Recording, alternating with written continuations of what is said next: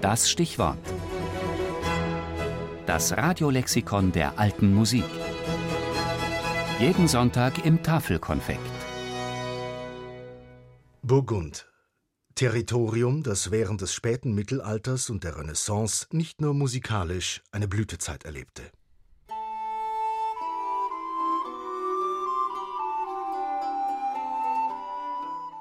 Heine van Giesegem, Gilles Banchois, Antoine Bunois. Nur drei von vielen bedeutenden Komponisten, die in Burgund lebten und wirkten. Die Hofkapelle der dortigen Herzöge war zeitweise die größte in Europa, größer als die des Königs von Frankreich oder des Papstes in Avignon. 1384 war sie gegründet worden. Da hatte sie gerade einmal acht Sänger.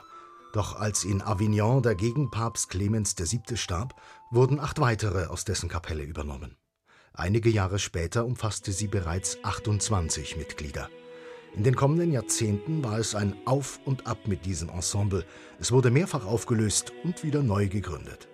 Die burgundischen Herzöge, die in dieser Zeit herrschten, entstammten dem Haus Valois-Burgund und haben allesamt illustre Beinamen vorzuweisen. Philipp der Kühne, Johann ohne Furcht, Philipp der Gute,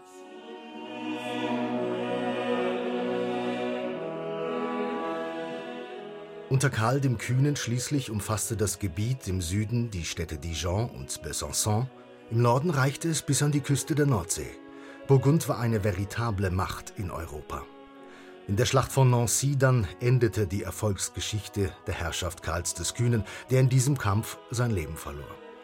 Einen Teil seines Reichs beanspruchte der französische König, den anderen Teil und damit auch die Hofkapelle nahm seine Tochter in die Ehe mit dem Habsburger Maximilian mit. Somit ist ab diesem Zeitpunkt von einer burgundisch-habsburgischen Hofkapelle zu sprechen, in der etwa Pierre de la Rue oder auch Alexander Agricola diente. Zu tun hatten die Mitglieder der Kapelle am burgundischen Hof reichlich. Gottesdienste, in denen gesungen wurde, gab es täglich. Feierlichkeiten, die mit weltlichen Chansons, aber auch mit Instrumentalmusik umrahmt wurden, gab es oft, wohl häufiger als an anderen Höfen. Das Fasanenbankett etwa, das 1454 in Nil abgehalten und bei dem zu einem Kreuzzug aufgerufen wurde, ging wegen seiner Opulenz in die Geschichte ein. Opulent waren nicht nur die Speisen, auch die Dekoration und die künstlerischen Darbietungen waren von größter Pracht.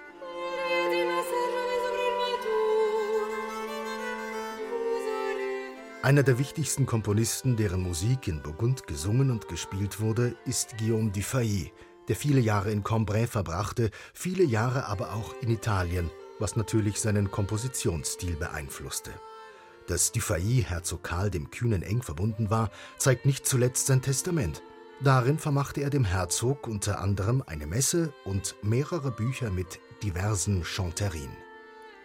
Musik, die in Burgund gesungen und gespielt wurde, wird auch oft als frankoflämisch bezeichnet, was zeigt, dass dort mehr als eine Sprache gesprochen wurde und dass die dortige Musik auch in Frankreich praktiziert wurde.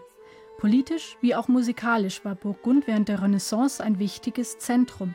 Seine Musiker und deren Art zu singen, zu spielen und zu komponieren sollten weit über die Grenzen hinaus das übrige Europa beeinflussen.